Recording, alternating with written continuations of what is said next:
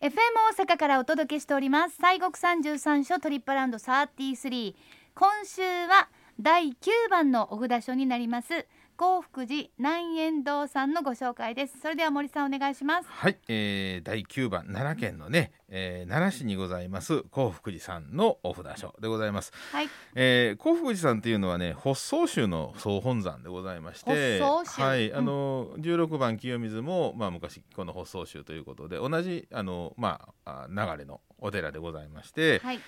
北総州ってねうんあの歴史の教科書思い起こしていただきましたら、はいはいなんと陸州っていうのが出てきたと思うんですわあなんと陸州ろ六って書いて、はい、南都のろ6つの宗派、はいうんでまあこれは南都には奈良ということですけどね奈良時代の6つの宗派で華厳宗北宗宗律宗三論宗上実宗愚者宗というね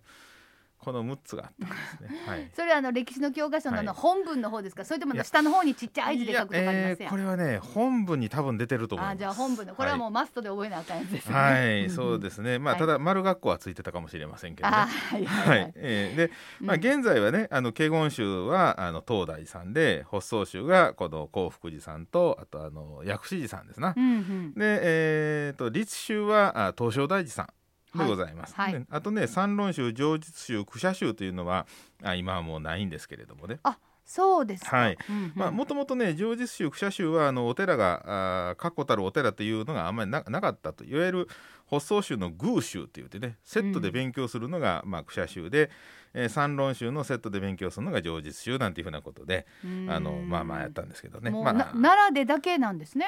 そうです奈良時代の宗派ですね。ああそううんかそうか、この後平安時代に入ってせえー真言宗と、おーえー天台宗が平安二宗っていうんであーすよじゃあもうめっちゃ古いってことですよね、うんでその後が鎌倉仏教になってくるんですけどね。あーそうかはいなんとねそうそうなんと銀行ってありますあーあもんりますそうそうあれのなんとですわカラスも池にありますもあんりますはいそういう奈良の銀行やな思ってたか、うそうかそういうことかそうなんでですそのまあ言うたら古い七、えーなまあ、6つの宗派のうちのはい北総宗の総本山でございまして、す、うん古都奈良のお文化財とお一つとして、えー東大寺さんとお東照大寺さんとともに世界遺産にも登録をされております、はいはいはいえー飛鳥時代のね、えー、669年えーでございますけ古れいどもです古いです、はい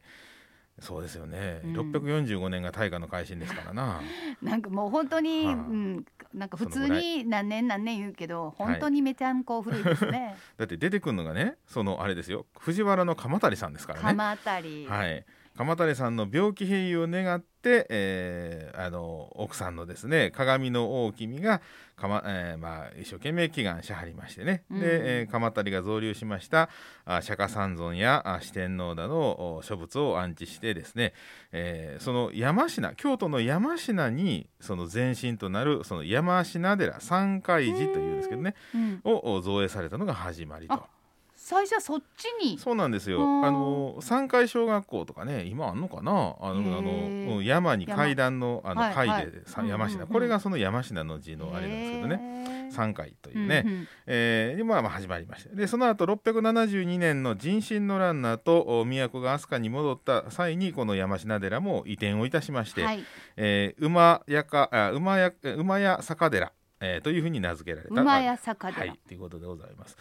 えーその後710年平城遷都の際に藤原不比との計画によりまして移転を毎回しまして興福寺というふうに、えーうん名が改まれまたな改まったと、はい、えー天皇やあ皇后藤原氏により整備があ進められまして、えー奈良時代にはあ四大寺といいましてね大安寺薬師寺元号寺興福寺うんえー平安時代には七大寺ということで今の4つの大きなお寺に東大寺えー西大寺法隆寺というふうに、えー付け加わるんですけれど、まあ、そのうちの一つとして、えー入っとるともう聞けば聞くほど、はいもうすごいストーリーの歴史のある、いやもうちょうどもう平安奈良平安時代の、えー本当にあのなんていうのかなみやびやかな日本の最初の国が作られてきた感じのそうで時ですすよな。ねなんかこうやっとこうなんかちゃんとした文化うんみたいなもんが出来上がってきたそうで時すに、ねということだと思いますけれども、で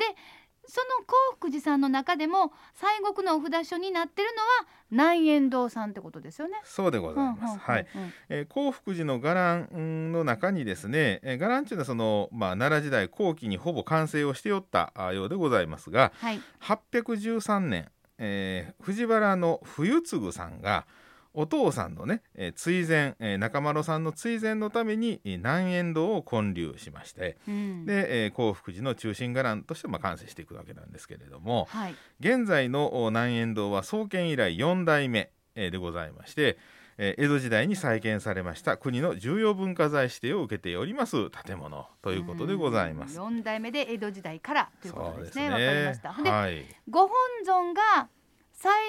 国唯一になる観音さんがいはると。そうでございましてね、うんえー南円堂のご本尊さんは1189年に運慶のお父さうんん光慶という方とお弟子さんがおよそ15ヶ月ですから1年ちょっとはい。かけて造立されました福建作観音さんうん菩薩座像でございましてうん福建作さん、はい。えー手に持つう剣作ってこれあのまあなんていうかな紐みたいなもんなんですが要はお不動産も持ってはる綱みたいなのがあるんですけどねお不動産もなんかギュッてギュッともたえますでしょ綱あの、えーで、えーがまあ福検索でございましてね、うんで人々のお願いがあその虚しいことにならない要するに福というのは虚しからずということですから、はいはいえー虚しいというのは要はその願いが叶わないということですから、叶わないことにはない要するに二重否定でございますね。はいはいえーいうことで皆さんの願いを必ず叶えるというそういう請願を持たれた仏様で、うんえー高さが336センチ3メーター36センチですか大きいですよね、うんえーの金色のお像で国宝でございます、えー毎年10月の17日のみご開帳されていますはいはい10月11日はいでまたあの同じくう内陣に安置されております四天王立像やあ発想六祖お座像もお後継一門のお作と伝わっておりましていずれも国宝に指定されておりますうんであのはい特別拝観はどうですかございますはいか、あの特別拝観は、えー4月の23日土曜日から5月の8日日曜日まで、えー国宝北円堂特別会費が予定されておりますはいちょうど南円堂の反対側なんですけどね、うんうんうん北円堂、うんえー特別会費はですね朝9時から夕方5時まで、えー最終受付が4時45分配管料大人300円中高生200円小学生100円が必要ということでございますはいで北円堂と言いますのはこの興福寺の創建者であります藤原の不人さんがあー一周忌の時にですねこの不人さんの一周忌の折に、えー元明天皇元正天皇とかあーがですね長屋王に命じてこん建立させたあーものでございます。うんえー北円堂はあー本尊でございます弥勒如来座像をはじめ、えー無着さんと世親さんというあの世親無着というねうん有名なあのお像がございます。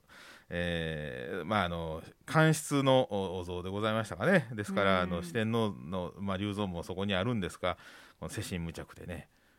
多分教科書載ってんちゃいますか、世心無着はあそうか私が忘れてるだけかなえーうんうん国宝のね、はいえー仏さんでございますう。んうんこの人はあの発想宗のね、えー、発想宗ってあの由意識というねあの、うんうんうんまあ、学派なんですが、はい有識えーそれを、まあ、体制をこう作ってったあーこの二人無着と世心という二人のね、うんえー方がおられるんですけどもそのお像が、まあ、ありましてね、うんうんえーでございますインドの方ですけどね。あそうなんですねインドからやってきたはいはい、そういったそうですかお堂お堂、うんまあ、立像座像立像ですねこれはそうあでるとすいうことねです実像ねは、はい、はいさて新型コロナウイルスはい感染拡大防止のため、中止や変更等がやはりまたあるかもしれませんのでぜひぜひやはり予想か行ってみようという方はぜひお出かけの前には幸福寺さんのウェブサイト等をご確認いただければと思いますよろしくお願いしますそうなんですよね、あのこ当初ね3月に予定されておりました国宝の五重の塔特別公開というのがですね開催延期になっておりまして。あーであのひょっとしたらこの会期調整中というふうなことですからこちらもちょっとウェブサイトであの確認していただいそうですて、ねはいうんあのひょっとしたらもうやらはるということになってるんかもしれませんけれどもうんねうん。うんうんうんそうえですね、え五重の塔はおよそ120年ぶりに大修理が今後行われまして、はい2023年にはあの素屋根があーかけられましてね外側からもう見られなくなるというあ解体修理です。ああそういえば私もね、はいあのあれですよねあれいつでしたかねはい、夏でしたかな。ねあの奈良博へ。そうです奈良博にねあの、はいはいこう番組にも来ていただきましたし、いということで行きました、その時にねこちら通行きましたけれどもはい。ここからもう追われるから見られへんようになるよ、はい。歌りましたね、水長さんがね。もう穴開くほどぐー見てきました、ええもうぐーあのね、えー有名な五重有名な話ですねあの五重の塔も、あのーうちょうど明治の廃仏希釈の時にねお風呂屋さんのあの薪になる予定だったんですよ、もううんうんところがあの解体費用の方が高いということで、ね、残ったんですうんよわ、かったうん、書いた費用たこうてよかったそうひょっとしたらもう今頃もう灰になってたかもしれなねいですよあんねな立派なね綺麗な立派なとこですのにねそうですね本当に、はいさあまあだから数奇な運命というね感じだったかもしれませんけど、 ねそれがまた綺麗なあるというお話でございますさあ奈良県奈良市にあります幸福寺南円堂は拝観時間朝9時から夕方5時までで10月17日以外はお堂に入れませんということでございますねで拝観は無料ということですなお南円堂の御朱印は南円堂の農協所にて拝観時間と同じく朝9時から夕方5時までですが最終受付は4時半となりますどうぞご注意ください、はい、あの国宝館、東根堂、中根堂それぞれ拝観料が必要でございます。えー、中根堂は現在ねちょっと拝観ができないということではございますけれどもね。はいご了承くださいご了承はい、さあアクセスは近鉄奈良駅東改札から歩いて5分、まあ、ちょうどのところにあるんです ねちょうどいい感じです。JR の場合は JR 奈良駅から奈良交通バス市内循環系統でおよそ7分ちょうどのところにあるんですね、はいこれがねそうですね。県庁前下車すぐですお車の場合は大阪方面からが第二阪奈道路蓬莱ランプ京都方面からは京奈和自動車道木津インターチェンジからいずれもおよそ15分ほどですここはでも本当にあのー駅からこうぴょこぴょこ歩いて行ってその周りうんうんまだぴょこぴょこ歩いて帰ってくるのがそう一そう番そおうすすめできるそう鹿さんがうろうろしてますしとね。こですねぜひぜひねちょっと駅から歩いていくのはええんちゃうかなって、周りにも美味しそうなもんもいっぱいありました、はい。さあそれでは森さん今週もはいご本尊のご神言をお願いします、はいえー南円堂のご本尊さんは福右健作観音さんでございましてね、あんまり親しみのないご神言かもしれませんし、もものすごいの出てきましたね長いいですよ。で長いんですよこれ、はいえっ、とね、ご神言は、オンハンドマ、ダラアボギャ、ジャヤデー、ソロソロソアカでございますね。あもうそろそろそ わもうそろそろ言いながら長いっていうねははいい、、そうおで願いすしね。ますはい、では三遍お唱えいたします。はいオンハンドマダラボギャジャヤデーソロソロソアカオンハンドマダラボギャジャヤデーソロソロソアカオンハンドマダラボギャジャヤデーソロソロソアカはい、ありがとうございます。今週は西国三十三所第九番のお札所奈良県奈良市です。幸福寺南円堂をご紹介しました。